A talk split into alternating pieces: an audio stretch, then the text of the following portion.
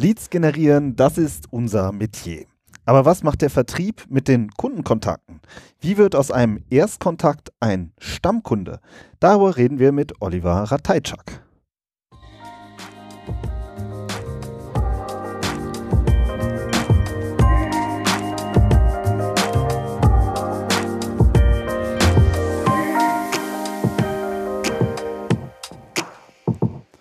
Herzlich willkommen zum Content Performance Podcast, der Online-Marketing-Podcast für Fortgeschrittene.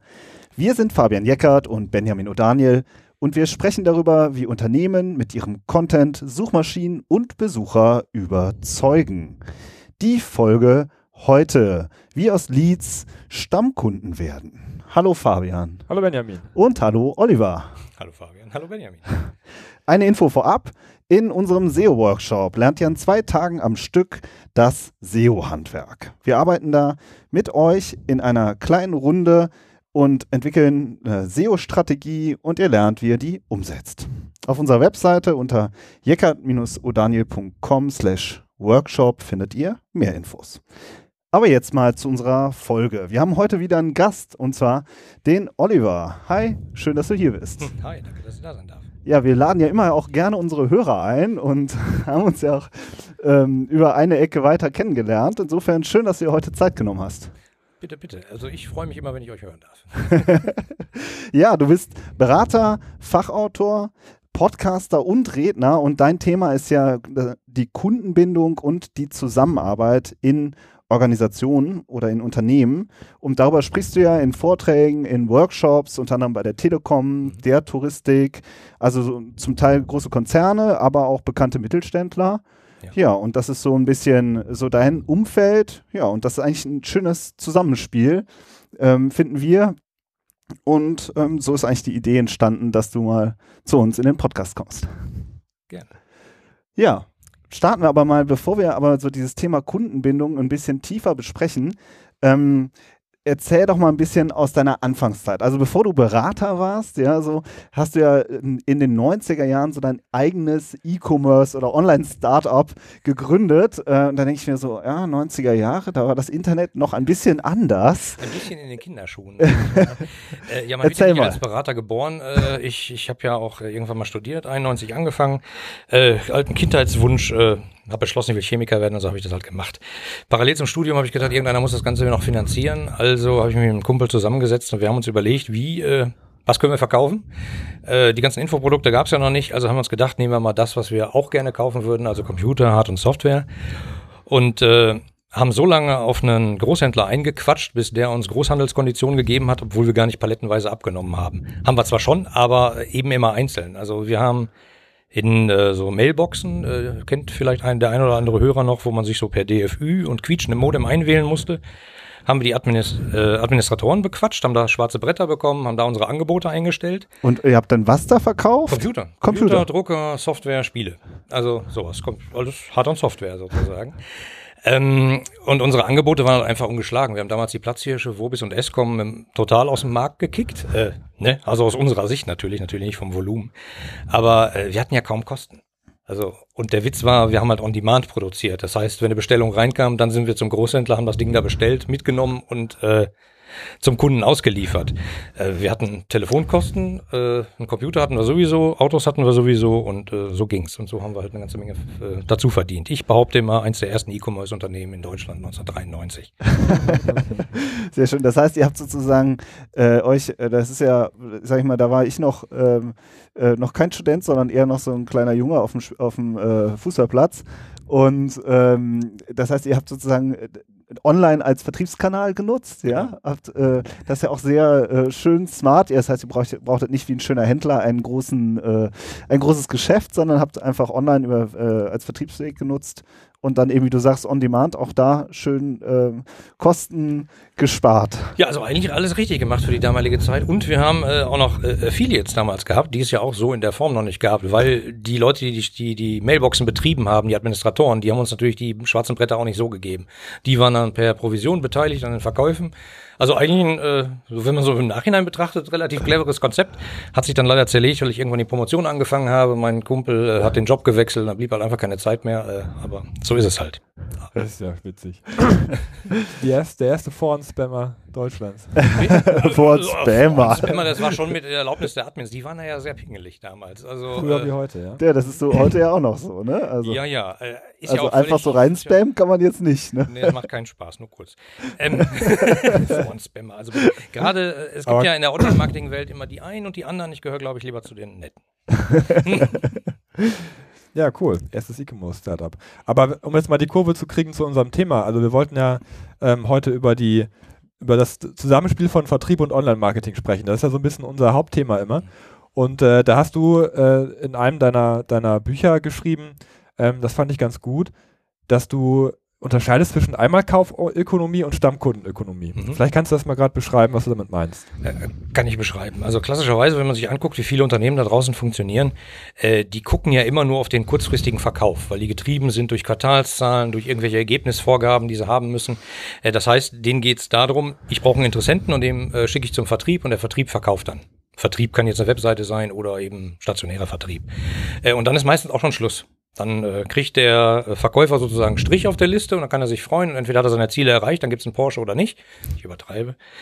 Ähm, so funktioniert klassischerweise stationärer Vertrieb da draußen. Die Leute denken immer bis zum Verkauf.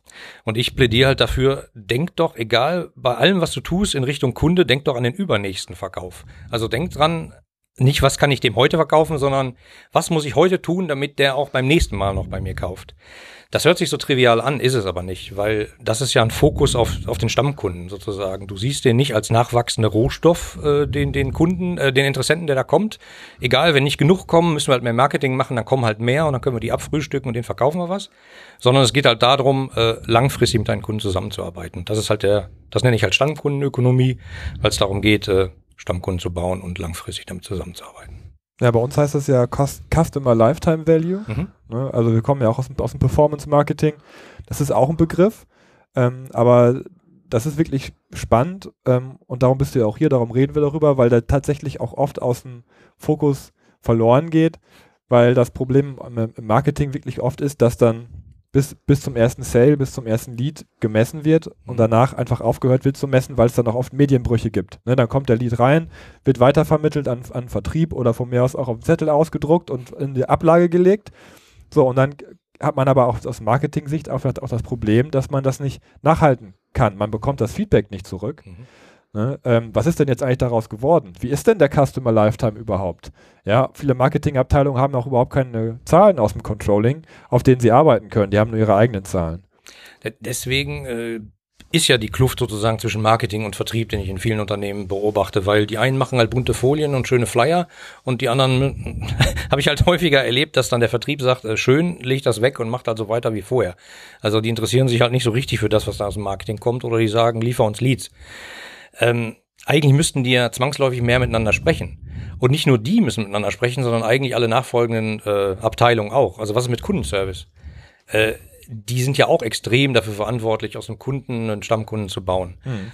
Nach meinem Verständnis liegt das halt einfach daran, das Problem, dass es in Unternehmen selten bis gar nicht einen Verantwortlichen für den Kunden an sich gibt. Es gibt immer so partielle Sachen. Es gibt den für den Interessenten, das ist dann halt äh, Marketing. Es gibt für den Vertrieb, das ist dann, äh, der ist auch für ein Stückchen zuständig. Da gibt's hinten, wenn alles schiefgelaufen ist, muss der Kundenservice das noch alles retten. Aber es gibt halt keinen, der über alles verantwortlich ist. Also selten. Manchmal gibt's halt so einen Chief Customer Officer, das ist aber extrem selten, der auch den totalen Durchgriff hat in alle anderen Abteilungen hinein. Mhm.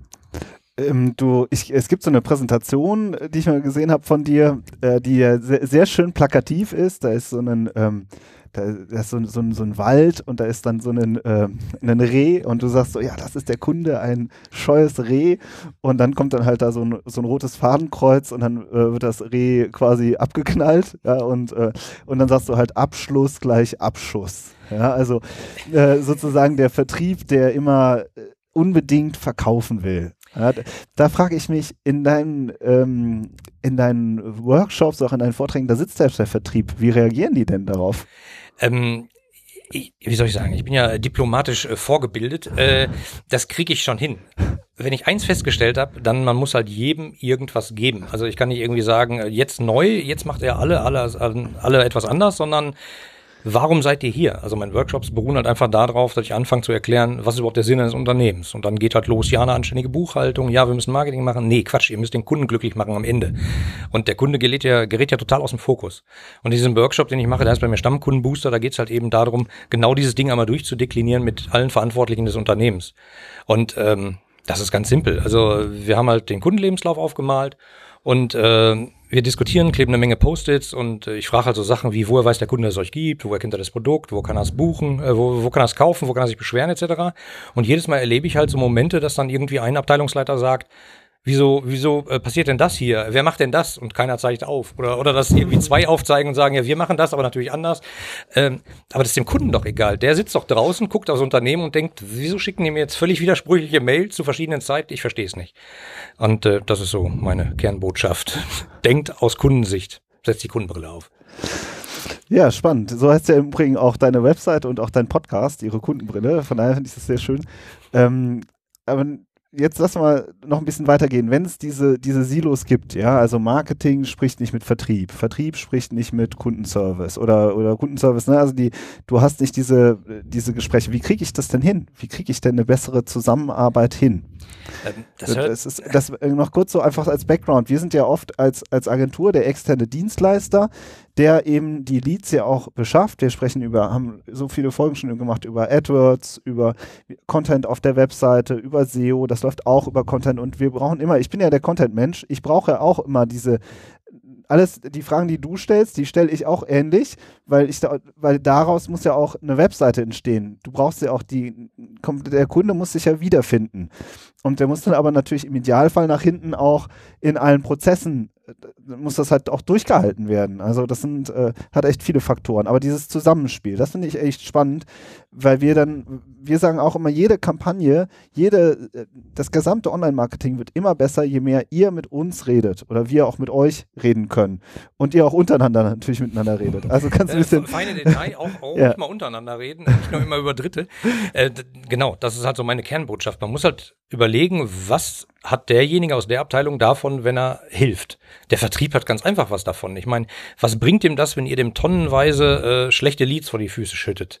Gar nichts, weil dann kriegt er seine Vertriebsprovision nicht.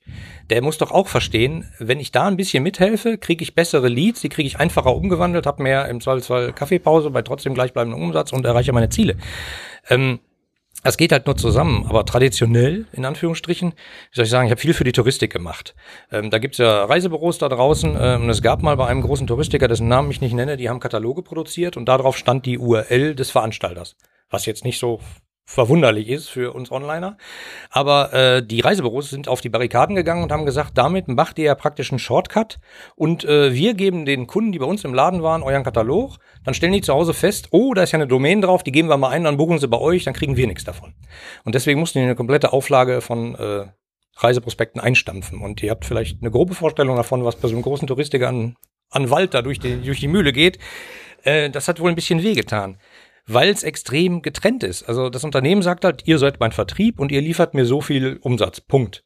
Aber das ist halt nicht miteinander.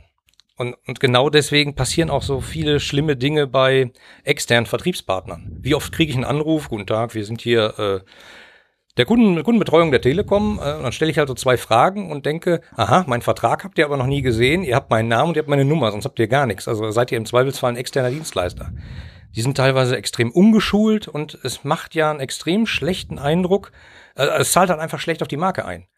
Also ein großes Unternehmen nimmt sich externe Vertriebspartner, hat die nicht so richtig im Griff und die hauen den ganzen Tag auf die Marke und machen das Marketing vorne wieder kaputt, weil niemand richtig durchgängig am Kunden arbeitet.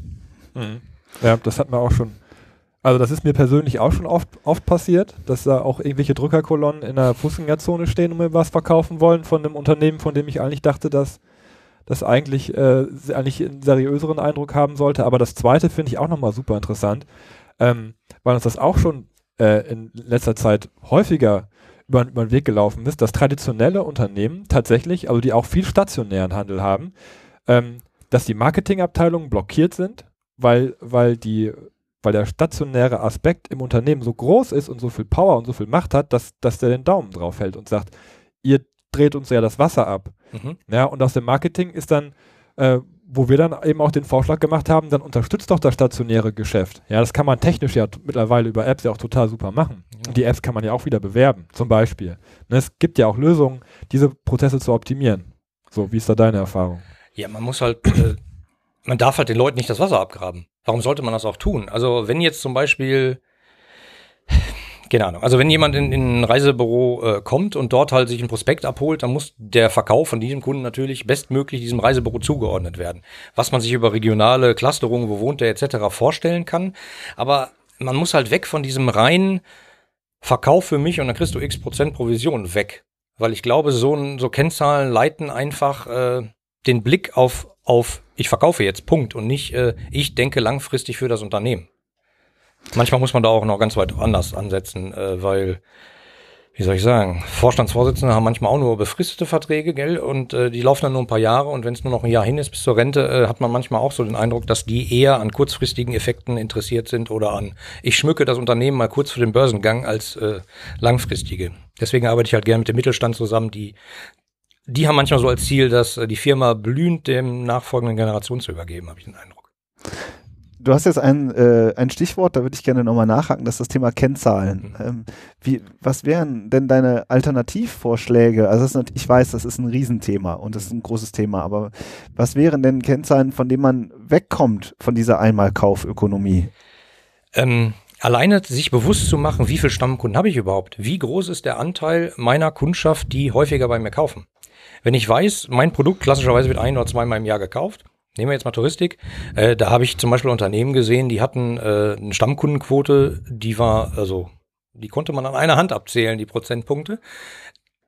Das hat aber niemanden geschockt. Ich habe zum Marketingleiter gesagt, das ist so, als wenn ihr jedes Jahr alles wegschmeißt, einen neuen Brand macht und wieder an den Markt geht, weil ihr 95 Prozent äh, ja, ihr jedes Mal wieder neu ein. Ja. Das ist also besser kann man das Geld ja gar nicht aus dem Fenster schmeißen.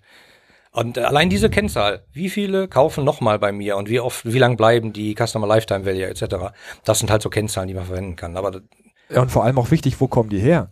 Ne, also wenn ich im Marketing weiß, okay, über die und die Themen, über die und die jetzt Destinationen, heißt das mhm. in einer Reise, ja, glaube ich, ähm, kommen, kommen die Stammkunden, dann kann man das Marketing ja auch daraufhin ausrichten. Das ist ja auch eine strategische Frage. Genau nur die Strategie äh, ist immer die Frage, wo setzt sie an? Gibt es eine Marketingstrategie? Gibt es zusätzlich noch eine vollkommen losgelöste Vertriebsstrategie und gibt es noch eine Kundenservice-Strategie oder gibt es vielleicht einen, der von oben mal guckt und sagt, guck mal, wir sind eigentlich alles Puzzleteile, die zusammenspielen müssen, lass uns mal bitte eine drüber bauen. Natürlich wird jedes Unternehmen sagen, wir haben eine große Strategie, in die alles einzahlt, aber ich bin mir da nicht so sicher und habe auch manchmal was anderes beobachtet. Kann das sein, dass das der neue Growth Hacker ist?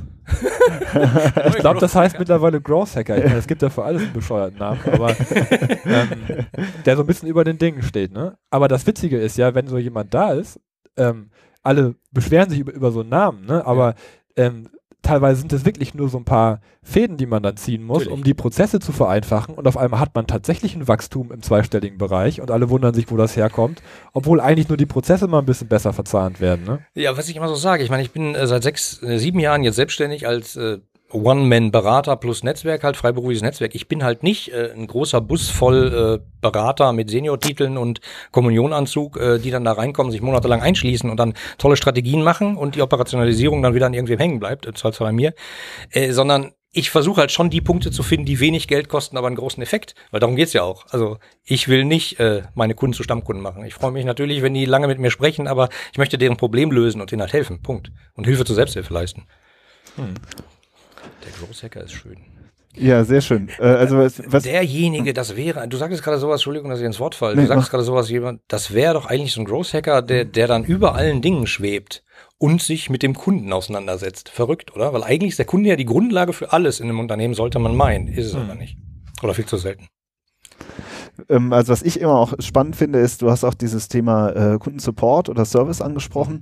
Das ist auch was für mich als Content-Mensch. Wir haben ja auch schon mal eine Folge gemacht zum Thema Content-Quellen äh, für die Suchmaschinenoptimierung und das ist für mich immer eine super Quelle. Ja, wenn ich mit dem, denn was ich auch manchmal erlebe, ist, dass wenn man mit dem Vertrieb spricht, dann sagt der Vertrieb auch manchmal so, wie er den Kunden gerne hätte. Mhm. Ja, während der ähm, Support eher so spricht, wie der Kunde auch wirklich ist. Ja, zwangsläufig den ganzen Tag äh, dem, genau. sich von dem anschimpfen lässt. Den ganzen Tag haben die Beschwerden, ja, und Hürden und Barrieren und irgendwas klappt nicht und der Kunde hat irgendwas nicht verstanden und man muss irgendwas anders oder besser erklären. Und wenn man das quasi von ganz hinten nach ganz vorne zieht, auf die Webseite, ja, mhm. oder eben in eine, in eine Kampagne oder was auch immer, dann hat man, ähm, ne, hat man sofort einen ganz anderen Ansatzpunkt, weil man eben auch die Sprache de, der Kunden spricht. Das sind halt oft auch, das hast du im Marketing auch, ähm, äh, ich sag mal, es gibt äh, auch Marketing gibt es viele Formen, ja, und äh, sag ich mal, äh, wenn du halt die klassische Broschüre aufschlägst, dann ist die halt auch voll mit Marketing-Sprechblasen, mhm. aber das selten die Sprache des Kunden wirklich drin ja, die ist ja auch so unfancy, sag ich mal. Man sitzt da, äh, nichts gegen Marketingabteilung. Meine, meine Frau kommt aus dem Marketing äh, und wir haben uns gefunden, weil wir genau von den gegensätzlichen Ecken des Kundenlebenslaufs sozusagen. Und du stehst ja auch zwei Marketern gegenüber. Sei vorsichtig, was ja, du sagst. Äh, wie habt ihr die ja. nochmal benannt? Äh, Marketing-Fuzis, glaube ich, in einer der letzten Folgen. Äh, ich habe da überhaupt nichts gegen. Also ich habe selber mal Marketingleiter, nur oft erlebe ich da halt so Blasen, weil man ist in dieser schönen bunten Marketingwelt und da kann man sich, äh, mein, mein Beispiel ist immer so Einkaufschips mit Logo ausdrucken im Schneiderkatalog, so als lustige Werbegimmicks und so. Da, da können Leute sich tagelang mit beschäftigen, aber mal drüber nachzudenken, was will der Kunde überhaupt wirklich? Also alleine so, äh, wann habt ihr letzte Mal mit eurem Kunden gesprochen?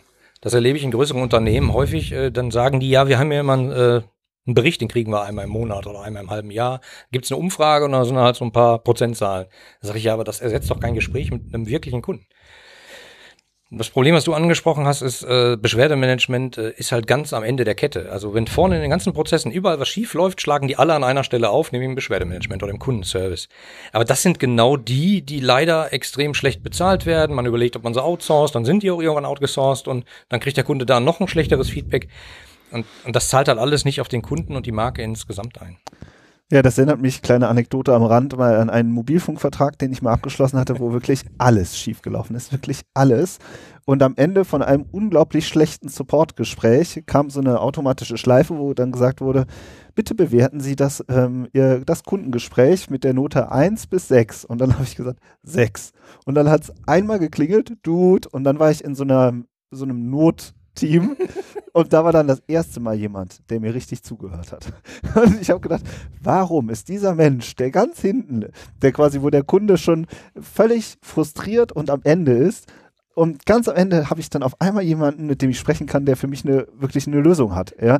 Und ich habe mich wirklich gefragt, warum der nicht mal die ganzen Leute in der Prozesskette vor ihm schult. Ja, so. Kann ich dir genau sagen, woran das ja, liegt. Ja, warum? Weil vorne beim Produkt hat niemand den Service hinten eingepreist der Service, den man hinten leistet, gehört ja als rudimentärer Bestandteil zum Produkt, aber das tut ja niemand. So Kundenservice ist, ach, jetzt beschwert sich der Kunde so ein Mist, das wollten wir gar nicht, ja gut, dann macht den halt weg. Und Beschwerdemanagement besteht, äh, also ich bin da kein Theoretiker, auch wenn ich äh, das seit 18 Jahren jetzt mache, aus zwei Teilen. Das eine ist, stell den Kunden zufrieden und sorg dafür, dass er zufrieden ist und gut über dich redet und nicht schlecht über dich redet. Und der zweite Teil ist, lerne daraus, was der gesagt hat. Also nennt man indirekter Beschwerdemanagementprozess. Also hör dazu, wo war das Problem, verhinder, dass das nochmal auftaucht, bau deine Prozesse besser, nutzt das zur verständigen Verbesserungen, für Produktideen und, und sonstiges. Aber also glaub mir, ich habe viele Beschwerdemanagementabteilungen gesehen da draußen. Es gibt recht wenige, die, die das nutzen. Also die meisten arbeiten nur ab und fertig. Beschwerde erledigt, Endbrief, Kunde sagt, er ist zufrieden, gut. Aber der Schatz, der da liegt an Informationen, der wird selten gehoben. Also zwei Sachen, die sind mir dazu jetzt noch eingefallen. Ich, ich finde diesen Produktaspekt total wichtig. Ähm, weil es ja auch oft vorkommt, dass das, dass das Produkt einfach die Kundenbedürfnisse auch gar nicht befriedigt oder dass das besser könnte eigentlich, wenn man auf diese ganzen Dinge mal ein bisschen mehr Rücksicht nehmen würde. Ne? Also das, wir haben jetzt viel über, über Vertrieb, über Marketing und über äh, Support gesprochen, aber es gibt ja auch Produktentwickler. Genau. Ja, es gibt ja auch Leute, die sich den ganzen Tag damit beschäftigen, das Produkt besser zu machen oder darauf einzugehen und äh, die müsste man da eigentlich auch mit ins, ins Boot holen. Natürlich, also ich habe ja so ein ganz einfaches Bild, äh, was ich meistens in meinen Präsentationen zeige, das ist halt so ein Kundenlebenslauf. Beginnt mit der Produktentwicklung, dann kommt halt äh, Marketing, ich sage mal, die streichen das dann bunt an, dann kommt der Vertrieb, dann der Kauf und dann das Kundenherz, um das Kundenherz zu erobern und ganz am Ende kommt dann das Beschwerdemanagement, den Kunden wieder zufriedenzustellen.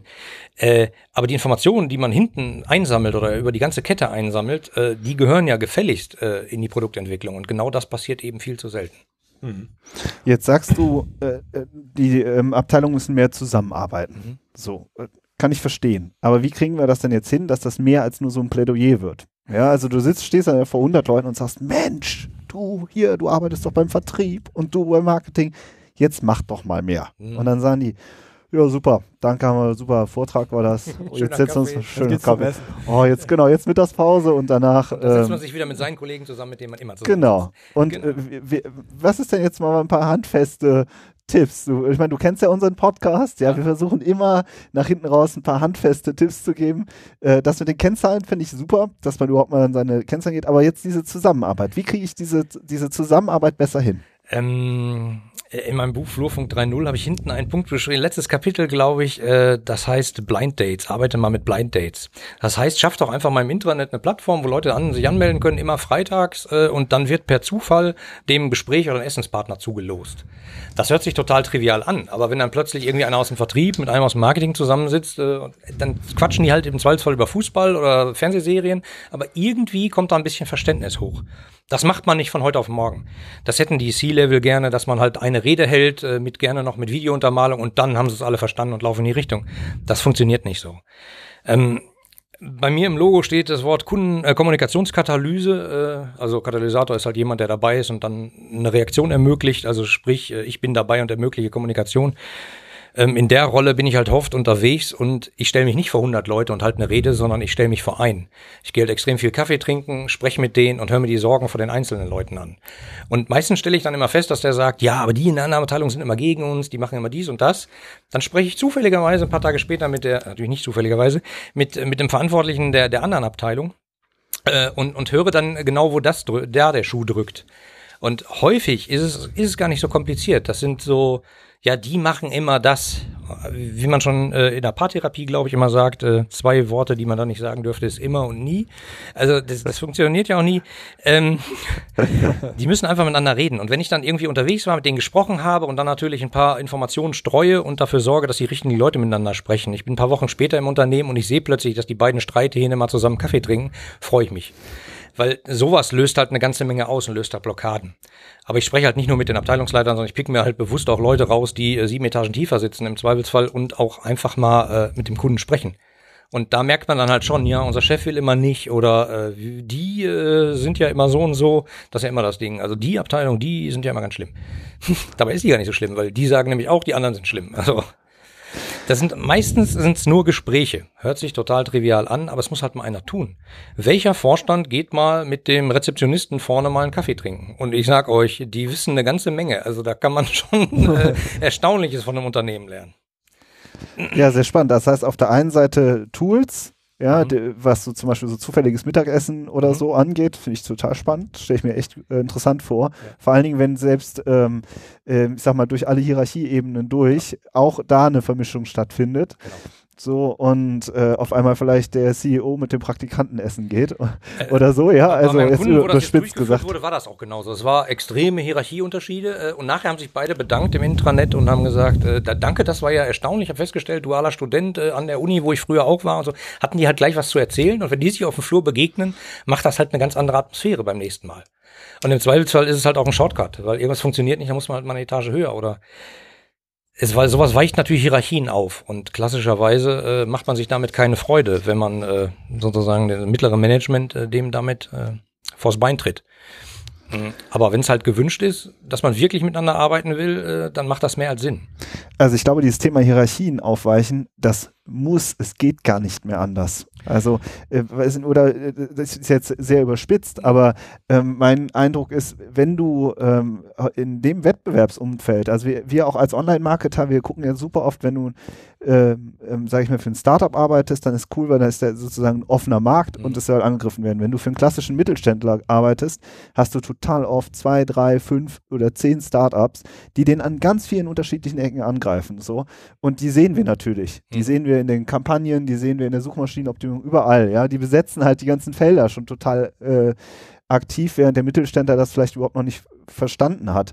Und ich glaube, du, wie reagiert man als klassisches Unternehmen darauf? Wie kann man schnell seine Produkte entwickeln, verändern, anpassen? Dafür dafür musst du Hierarchien auflösen, dafür musst du solche Gespräche, äh, das, es muss viel mehr miteinander kommuniziert werden, um halt auch schnelle Entscheidungen zu treffen. Also zumindest mein Eindruck. Weiß nicht, wie Total. seht ihr das? Also ist auch genau mein Eindruck, deswegen habe ich mich ja nicht umsonst selbstständig gemacht und lebe davon, äh, weil ich glaube, das ist der Hebel, um wettbewerbsfähig zu bleiben, auch in Zukunft. Die Welt da draußen wird nicht langsamer. Egal was da passiert, aber man kann, glaube ich, sicher sein, sie wird nicht langsamer. Und äh, wenn ich immer noch so denke wie, puh, die Messe ist rum, wir können uns jetzt wieder zehn Monate hinlegen, um dann ein neues Prospekt zu machen und dann wieder auf die Messe zu gehen. Ich glaube, die zehn Monate sollte man mal gewinnbringend nutzen und mal gucken, was da draußen kommt. Allein die Denke, wer ist mein Wettbewerber, das ist ja nicht der, der im Branchenbuch über oder unter mir steht. Ich hatte das vor kurzem mit einer, mit einer Versicherung. Die sagt mir, ja, fragt dich, wer sind eure Wettbewerber? Dann haben die mir natürlich die ganzen anderen großen Logos genannt. Ähm, ja, dann habe ich gesagt, was ist denn jetzt zum Beispiel mit Netflix? Wie Netflix? Wieso sollen die denn Wettbewerber von uns sein? Dann habe ich gesagt, naja, guck mal, jeder hat ein begrenztes Budget in seinem Portemonnaie. Und wenn wenn Netflix so ein geiles Produkt macht, äh, dass die Leute sagen, ich schließe da lieber ein Abo ab und auch noch ein großes und außerdem nehme ich noch die Musikflatrate dazu und und und, bleibt halt kein Geld mehr für die Altersvorsorge. Das heißt, äh, irgendwie klauen die euch das Geld, auch wenn es nicht gerade äh, Konkurrenten aus derselben Branche sind. So habe ich das noch gar nicht gesehen. Aha, genau. Ja, oder anderes ähnliches Beispiel, wie geht ähm, ähm, ne, also ich meine, Netflix an- und abmelden, das dauert halt auch einfach nur eine Minute. Mhm. Ja, also auch da passiert total viel auf der äh, Startup Ebene. Letztens habe ich mir einen, eine App angeguckt, so eine, da kannst du dir so eine Foto-App mhm. und dann sagst du, ja, Zugriff auf meine Fotos, ja klar, kriegst du. Mhm. Klick, klick, klick, drückst dreimal drauf und dann sagen die, okay, das drucken wir dir jetzt auf so ein 20, 20 mal 20 Zentimeter äh, Bild auf, was du dir so an die Wand hängen kannst. Ja, mhm. und, und das, das waren wirklich nur drei Schritte und dann hast du das Ding zu Hause hängen, ja. Musstest du und gar kein Antragsformular ist, So, natürlich brauchten die, die, wollten die die Kreditkarte haben, ne? So, das ist das Einzige, was natürlich alle haben wollen, so. Aber ne, da, da war nicht äh, zehn Kilometer äh, irgendwas noch, äh, irgendwelche Prozesse und, und noch, eine, noch eine Software downloaden oder weiß ich nicht was aus. Es ging alles mit der einen App extrem schnell und extrem smart und das sind halt auch so, ähm, das ist nochmal ein anderes Welt, eine andere Welt, da müssen wir uns, glaube ich, mal auch nochmal so ein UX Menschen einladen und auch ja. nochmal das Thema vertiefen. Also sehr schön, aber lass uns mal gerade festhalten. Also Zusammenarbeit äh, über verschiedene Abteilungen funktioniert über zum Beispiel über Tools, war jetzt mhm. ein, ein Tipp von dir, über diese 1 zu 1 Gespräche. Mhm und äh, das eben über alle Hierarchien hinweg und auch mal das ist äh, zuhören. Wichtig. Und auch keine Hierarchie weglassen. Also äh, da wenn der Vorstand oder die Geschäftsführung meint, äh, ja, Herr Ratajczak, machen Sie jetzt mal, dass die Kommunikation im Unternehmen besser ist, aber ich habe keine Zeit.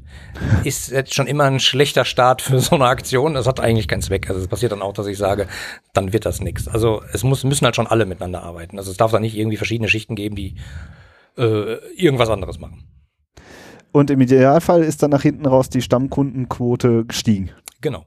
Genau. Weil meine Theorie ist es ja, wenn alle im Unternehmen anständig miteinander arbeiten, äh, dann kriegt der Kunde das auch zu spüren, weil er kriegt dann einfach weniger widersprüchliche Sachen. Im Zweifelsfall sprechen die auch miteinander äh, bei der Kündigung hinten. Also irgendwie im Kundensupport kann man kündigen und die sagen, das ist ja total doof, wir kriegen ja immer Faxe, wir müssen das wieder abtippen, können wir da nicht besser machen und schon äh, wird irgendwie ans CRM angeschlossen, was allen hilft. Ähm, also ganzheitlich denken, Prozesse automatisieren, besser machen, äh, wird vielen Unternehmen helfen. Weil das Problem ist, wie gesagt, die Welt da draußen dreht sich nicht langsamer und die Leute werden ja auch verwöhnter. Ich meine, äh, jeder. Also meinem Opa habe ich damals ein iPad geschenkt. Äh, das hat eine halbe Stunde gedauert und er sagte zu mir, dann kann ich ja meine Tageszeitung abmelden. Und ich habe nur gedacht, wow, Tageszeitung, ihr habt echt ein Problem. Mein Opa hatte sein Leben lang, über 80, nie was mit Computern zu tun und nach einer halben Stunde sagt er, dann kann ich die abmelden, da sind die Nachrichten frischer. Wir haben immer telefoniert und er hat gesagt, äh, ich wusste schon was, das kam erst später in der Tagesschau. habe ich gesagt, siehst du, da kommt. wunder, wunder. Die Leute lernen, es geht halt schnell. Und wenn ja. du dann sagst, nee, wir akzeptieren nur Beschwerden per Brief bitte und Unterschrift und so, machst du dir halt keine Freunde, wenn einer am Telefon tobt. Ja, ein äh, Thema, Thema Zeitschriften, ohne das jetzt noch weiter zu vertiefen. Ja, ein Bekannter von oder ein Freund von mir, der hat nach 20 Jahren den Spiegel abbestellt. Dann haben die geschrieben, ja, schade, tschüss. 20 Jahre, 20 Jahre, ja. Stammkunden, du hast den Stammkunden und die sagen nichts anderes als Tschüss. Das war Wahnsinn. Also da habe ich mir, ähm, und so, so ist es dann auch, ist er jetzt halt weg. Ja, und das ist. Äh, und erzählt ähm, allen, dass er da einsetzt war. Ja, ja. Ja, ja ähm, wir hoffen, äh, sage ich mal, an unsere Hörer, dass, äh, dass ihr es natürlich besser macht. und dass ihr euch vielleicht fragt, ähm, ja, wie ist, ein, wie ist das eigentlich mit meinen Stammkunden? Wie, wie kriege ich die Leads, die mir das Online-Marketing ähm, generiert? Wie kriege ich denn daraus die Stammkunden erhöht? Und ja, falls ihr Bock habt, noch mehr von äh, Oliver zu lesen, der, du hast ja auch auf deiner Webseite einen E-Mail-Verteiler und da gibt es ja das Buch Flurfunk 3.0. Es liegt hier auch gerade vor uns, du hast es uns auch mitgebracht. Das gibt es dann ähm, als Geschenk, als PDF sozusagen obendrauf, wenn man sich bei dir in den E-Mail-Verteiler genau. einträgt. ihrekundenbrille.de ist das. Genau, ne? www.ihre-kundenbrille.de slash Denkanstoß. Ja, schön. Ansonsten, wir ähm, haben uns sehr gefreut, dass du hier warst für den netten, schönen Plausch und in diesem Sinne vielen Dank, dass du da warst und bis nächste Woche. Ciao. Ja, vielen Dank. Dankeschön euch beiden.